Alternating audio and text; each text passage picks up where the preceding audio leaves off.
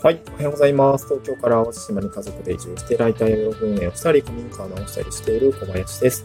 今日は、まあ、文章構成で EditGPT 使い始めました。みたいな話をしたいなと思います。EditGPT ですね。うん、これ Chrome の拡張機能なんですけど、まあ、なんかね、前からちょっと知ってて、プログインは使ってたんだけど、なんかその時はあんまり精度が良くなくて、あとなんか若干使い方も微妙だなと思ったんだけど、まあ、なんか改めてこう、ちょっと時間が置いてから、えー、やってみたら、なんか意外と使えるぞっていうところがあったので、まあ、また再開をしようかなと思ったんですね。うんまあ、なので今日は、まあ、ライターとか文章作りをする方向けに、まあ、このエディット GPT の、まあ、話、解説も、まあ、だいぶ一周遅れみたいなところもあるんですけど、まあ、実際に使ってみた感想だったりとか、えー、そうですね。まあ、どうやってあれ、活用してるのかみたいなところですね。まあ、あと得意不得意みたいなところも、まあ、3本軸でお話できたらいいかなと思います。で、まあ、まず、まあ、今日のお品書きとしては、まあ、なんでそういうエディット GPT 使おうと思ったのかっていうきっかけと、まあ、じゃあ実際にエディット GPT 使ってどうかっていう、まあ、この2つ目の感想と、最後、エディット GPT、そうですね。まあ、なんか得意不得意だったり、こんな人に向いてるよ、みたいなところですね、紹介したいなと思います。で、一つ目のきっかけなんですけども、まあ、エディット GPT ね、あのー、使う前から結構文章構成だったり、文章作成支援ツールっていろいろ出ているの知ってました。プルーフだったり、えー、文献だったり、まあ、有料のものもあるんですけど、なんかそういうものですね、あのー、なんていうかな、文章を構成する、テニオ派だったり、誤字脱字だったり、なんか分かりにくい表現がないかだったりとか、まあ、あとは助詞が連続してないか、な、なんとかの、なんとかの、なんとかの、と語尾がデスマス調の時に、なんかデス、デス、デスとか、マス、マス、マスみたいな3連続になってないかみたいな、そういう基本的な、あところって、あの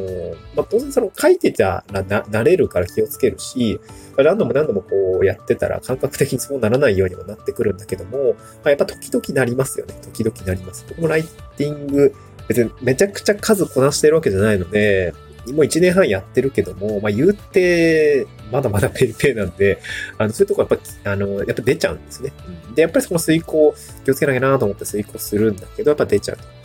うん。だからやっぱ自分では気づけない時もあるので、まあ音読したりとか、えー、スマホで原稿を見たりとか、えー、紙に、紙に印刷が一番いいんだけどね、紙に印刷はちょっとめんどくさいし、エコじゃない、エコじゃないんで、ちょっとやめてるんですけど、あの、まあ、いろいろ音読だったり読み上げを使ったり、いろいろこう何度も何度も読み返して遂行はしてるんですけど、やっぱそこで時間をもうちょっと短縮したいなと思った時に、やっぱこの AI の活用っていうのを考えたという話ですね。まあ、Web ツールを使ってるのも、まあ、あの、前段ではありました。まあ、とはいえ、えー、まあ、チャット GPT が出てきて、まあ、その添削も、まあ、ある程度の精度できるようになって、できるようになったのかなと思って、いろいろ挑戦してきた結果、この Edit GPT ですね。えー、文章構成に特化した Chrome 拡張機能が出てきたというような感じに押して、ああ、使ってみようと思ったんですね。うん、で、まあ、具体的に、まだどうどういう内容ど、どういうことができるのかっていうとですね、えっと、チャット GPT にプログインを導入するとですね、えー、っと、まあ、このチャット GPT の画面、この YouTube じゃないんで、あの画面、あの言葉で解説するんですけど、 ChatGPT の画面にですね、 edit、editing、en、embedde、en、あ、読めないわ。enable、有効せ、あの、編集機能を有効にしますかどうかみたいなのが出てきて、その有効にするとですね、この文章を添削してて、こう、まあ、あの、出すと、あの、ワードのなんか校正、ワードのこう、文章変更記録のあのなんか、抹線とあ更新した部分がちゃんと出るみたいなところなんですね。なので結構見やすくなった。赤字と緑字で、えー、追加した字と、あの消した字っていうのがわかるようになっているんですね。まあ、だから、まあ、チャット GPT 自体は、えー、最近多分トークン、取り扱えるトークンの数、まあ、文章の量が増えたと思うんで、まあ、ある程度こう長文でも、えー、添削できるような感じになっていると思うんですが、まあ大体は僕結構ホワイトペーパーの文章を書くことが多いので、まあ分節、文、なんだ、えー、スライドごと、まあ SEO だったら段落ごとみたいな一章を、えー、例えば1000字とか 1500とか、まあホワイトペーパーは大体500字とか、あぐらいの単位で、こう、まあコピーして、この文章で、なんていうのえー、手に置かないかな、みたいなのを確認していたりもします。で、この時に、その、やっぱりこう、なんとかなんとか、だから、なんとかなんとかを、なので、みたいな、こう、なんかこう、手にオ派だったりとか、接続詞のなんかこう、不自然さみたいなのに気づいてくれて、えー、やってくれるんですね。まあ、一応指示出しの時に、あのー、指定もできます。デスマス帳でしてくださいとか、デアル帳にし、まあ、統一してくださいとか。あとは、なんだろうな。まあ、指示出しの仕方によっていろいろあるかなと思いますね。うん、で、このエディット GPT、やっぱり、なんだろうな。 editGPT なしでも、あの、なんていうかな。文書の校正自体は普通のノーマルチャット GPT でもできました。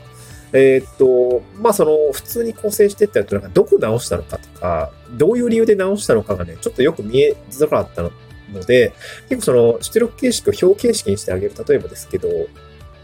えー、次の文章を添削してくださいって文章をコピーして、出力形式に、えー、添削、あの、表形式で出力してください。えー、1列目は添削前の、えー、文章。えー、まあ、文節でもいいと思うんですけど、文節？文章？一文。えー、添削前の一文。で、添削、えー、2列目に添削後の一文。で、3列目に添削の理由みたいな感じでこう表形式にしてあげると結構あの見やすくなったりするので、そういったことでもできたんですが、まあ、あの、エディット GPT を使えば、まあ、そういうことをなんかわざわざしなくても、まあ、ちゃんとこう、えー、字の文点ですかね、をですね、あの、マッセンと、あの、新しい緑色の文字で、うん、まあ、挿入してるよ、みたいなのがわかります。わかりますので、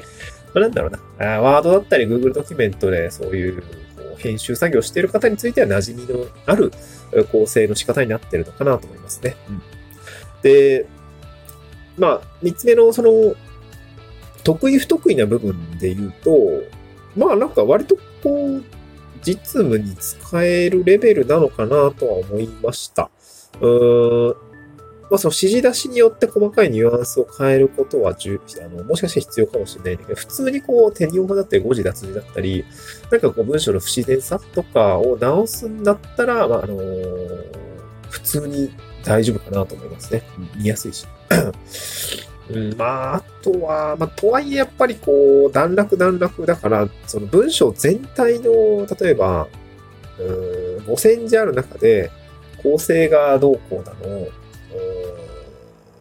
なんだろう、揺ら、揺らぎみたいなところは、えー、全量を飲み込ませないといけないんで、ちょっとそこは難しいかなと思います。だからそこは、やっぱりこう、既存のウェブ、あの、文章作成支援ツールを使った方がいいのかなとは思いましたね。うん。まあ、やっぱりどうしても人でチェックするっていうのはもちろん必要だと思うけども、なんかそのチェックする時間を、まあその構成だっったり、なんかこの文章の書き方だと分かりづらいな、みたいな順番を入れ替えたりとか、えー、することにちゃんとリソースを割いて、なんかその語尾だったりとか、接続詞だったり、手にオハみたいな、その細かいところは、まあ、ちょっと機械的に AI でやっちゃうみたいな方がいいのかなと思いましたね。えー、まあ、そういうところでこう時短時短していかないと、まあ、しんどいのかなと思いました。なので、まあ、今後このエディット GPT ですね、なんか意外とちゃんとちょっと時間を置いてから、あの、ちょっとまた再トライしてみたんですけど、あ、意外といいぞっていうふうに思ったので、まあ、あの、従来の分あの、構成の品質を保つためにも、まあ、このエディット GPT ちょっとね、えー、使ってみようかなと思いました。うん、そうですね。まあ、これが100%正しいかって言われたら、そうでもない気もするんで、まあ、あの、本当に手に用派の部分とか、あの、まあ、落としちゃダメだよねっていうところの、こう、文章の、こう、なんていうの、ミスみたいなのが、こういったところでちゃんと、えー、拾って直していきたいなと思いましたという話でございました。えー、DitGPT ですね、えー、検索すると出てくるので、まあ、もしよかったら使ってみてください。はい。また次回の収録でお会いしましょう。バイバイ。